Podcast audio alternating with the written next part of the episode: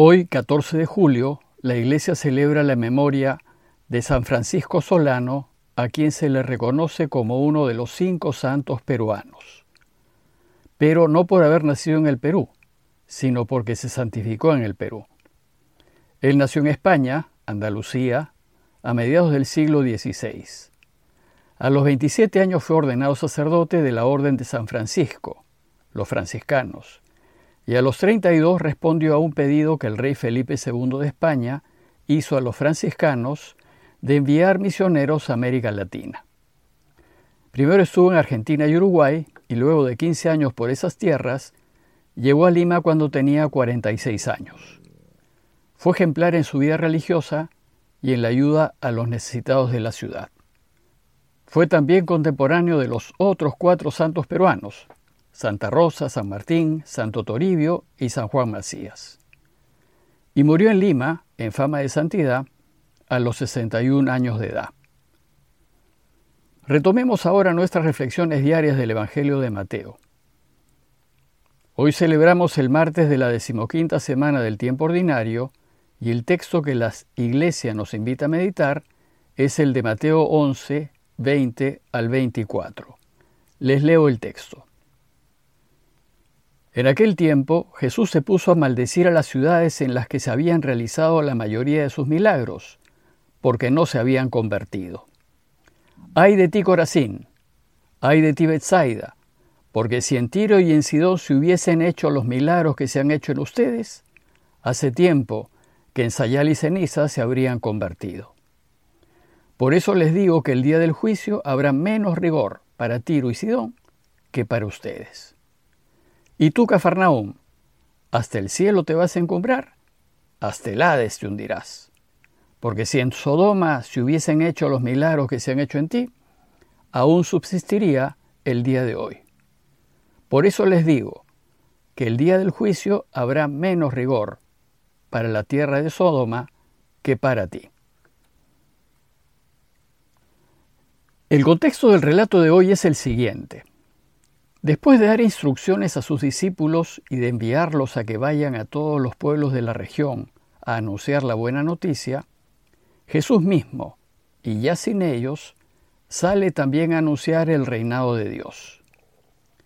En ese intermedio, en donde Jesús está solo, pues sus discípulos están recorriendo Galilea siguiendo sus instrucciones, Mateo nos cuenta dos eventos que ponen en cuestión la identidad de Jesús. ¿Es o no es el Mesías? El primer evento es un contacto que Jesús tiene con los discípulos de Juan. Juan y sus discípulos tienen dudas acerca de Jesús y le van a preguntar, ¿eres o no eres el que tenía que venir? Jesús les respondió diciéndoles que vean sus obras y que así podrán comprobar si es o no es el Mesías. Y el segundo relato, en donde se pone en tela de juicio la identidad de Jesús, es el que hoy nos presenta la Iglesia para nuestra reflexión. Este relato recoge las dudas de los círculos intelectuales y religiosos de Galilea que se resisten al mensaje de Jesús. En algunas ciudades judías que Jesús menciona, había escuelas rabínicas y eran centros de cultura religiosa. Si ellos conociesen bien las escrituras, tendrían que responder en favor de Jesús. Pero más bien sucede al revés. En lugar de ver sus obras y de descubrir en ellas al Mesías, estas ciudades descalifican sus milagros. Jesús entonces se va a asombrar de su incapacidad para entender las escrituras, pero sobre todo se va a asombrar de su enorme falta de fe. Y entonces Mientras que va a alabar a Juan, sosteniendo que él es el precursor del Mesías, hace una crítica muy dura a estas ciudades de Galilea que son incapaces de ver en sus obras que él es el Mesías. Y así es como empieza el relato de hoy. Entonces se puso a maldecir a las ciudades en las que se habían realizado la mayoría de sus milagros porque no se habían convertido. Si bien esta traducción dice maldecir, el texto griego dice más bien reprochar. o desaprobar. Veamos más en detalle este relato. Mateo nos cuenta que Jesús, desilusionado por la poca respuesta recibida por los círculos religiosos de Galilea, se puso a reprochar algunas de sus ciudades, diciendo, ¡Ay de ti Corazín! ¡Ay de ti Bethsaida! Estas dos ciudades se encontraban bastante cerca de Cafarnaúm, y parece que Jesús las visitó varias veces. Y en ellas parece que hizo muchos milagros a fin de que orienten sus vidas a Dios. Pero, por lo que dice Jesús, los milagros realizados en ella no tuvieron mayor efecto. Jesús no está hablando mal de estas dos ciudades, sino que les está reprochando su incapacidad de reconocer lo evidente. No quieren aceptar lo que demuestran sus obras, que Él es el Mesías. Y sus palabras expresan el siguiente sentimiento. ¿Qué será de ustedes, Corazín y Bethsaida, que ustedes mismas, con su cerrazón de corazón, están haciéndose daño? Pues pudiendo hacerlo, no cambiaron sus vidas ni se convirtieron. Y la fórmula que usa Jesús es ay de ti. El texto griego dice literalmente ay a ti, es decir, que te estás trayendo ayes y problemas por tu propia cerrazón de corazón. Y entonces pasa a comparar a Corazín y Bethsaida con dos ciudades paganas, con Tiro y con Sidón. Y dice, si en Tiro y en Sidón se hubiesen hecho los milagros que se han hecho en ustedes, Hace tiempo que en sayal y ceniza se habrían convertido. ¿Y qué es esto de sayal y ceniza, o saco y ceniza? En la antigüedad, para demostrar arrepentimiento, tristeza, duelo, penitencia, la gente se vestía con saco o sayal, que era un vestido grueso de tela muy rústica que se ponía a la cintura, y además se sentaba en cenizas y se ponía cenizas en la cabeza a fin de mostrar su desolación.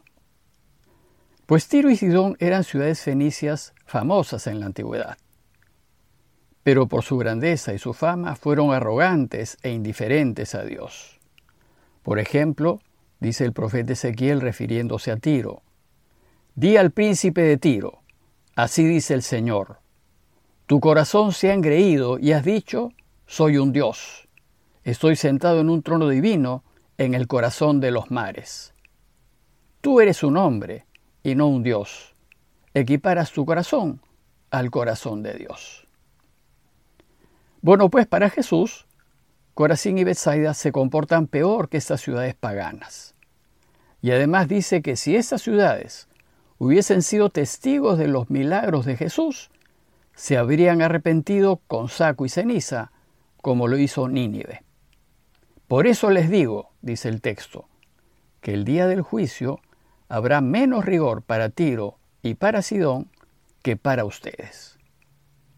Sin embargo, es mucho más fuerte la llamada de atención que Jesús le hace a Cafarnaúm. Y Cafarnaúm era su ciudad, el pueblito en donde él vivía y donde él hizo muchos más milagros que en otros lugares. A Cafarnaúm, la crítica por habérsele subido los humos a la cabeza es, ¿y tú, Cafarnaúm, hasta el cielo te vas a encumbrar? ¿Por qué te engríes? ¿Por qué te llenas de vanidad cuando mis milagros no son tuyos?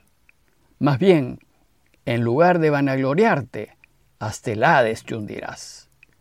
En el mundo griego, el Hades es la región de los muertos. Y Jesús le va a decir a Cafarnaúm que por su arrogancia en lugar de disfrutar del reinado de Dios, terminará en el reino de los muertos, en el Hades. Y así como Jesús comparó a Corazín y a Bethsaida con Tiro y Sidón, ahora Jesús va a comparar a Cafarnaúm con Sodoma. Y para los judíos, Sodoma era el mejor ejemplo de una ciudad totalmente pervertida. Bueno, pues dice Jesús de Cafarnaúm, que si en Sodoma se hubiesen hecho los milagros que se han hecho en ti, aún subsistiría el día de hoy. Es decir, Sodoma hubiese respondido mejor que Cafarnaúm y no hubiese desaparecido. Y Jesús concluye su crítica a Cafarnaum diciendo, Por eso les digo que el día del juicio habrá menos rigor para la tierra de Sodoma que para ti. Estas palabras duras de Jesús para estas tres ciudades judías que fueron testigos de muchos de sus milagros, se debe a su falta de fe y de respuesta, pues no obstante ver sus obras, no han sido capaces de volverse a Dios, y no obstante han tenido el privilegio de haber sido visitadas por Jesús, han sido incapaces de reconocer que Él es el Mesías y que viene a inaugurar el reinado de Dios.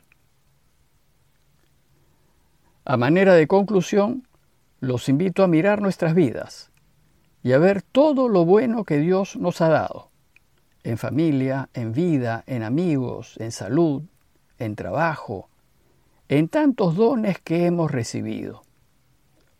Y a preguntarnos después de mirar todos los milagros que Dios nos ha hecho en la vida, ¿por qué no nos hemos vuelto a Él? ¿Por qué no le agradecemos con nuestras vidas todo el bien que nos ha hecho? Pidámosle para que seamos capaces de descubrir lo bueno que es Dios con nosotros y que nos haga capaces de agradecerle constantemente por ello. Parroquia de Fátima, Miraflores, Lima.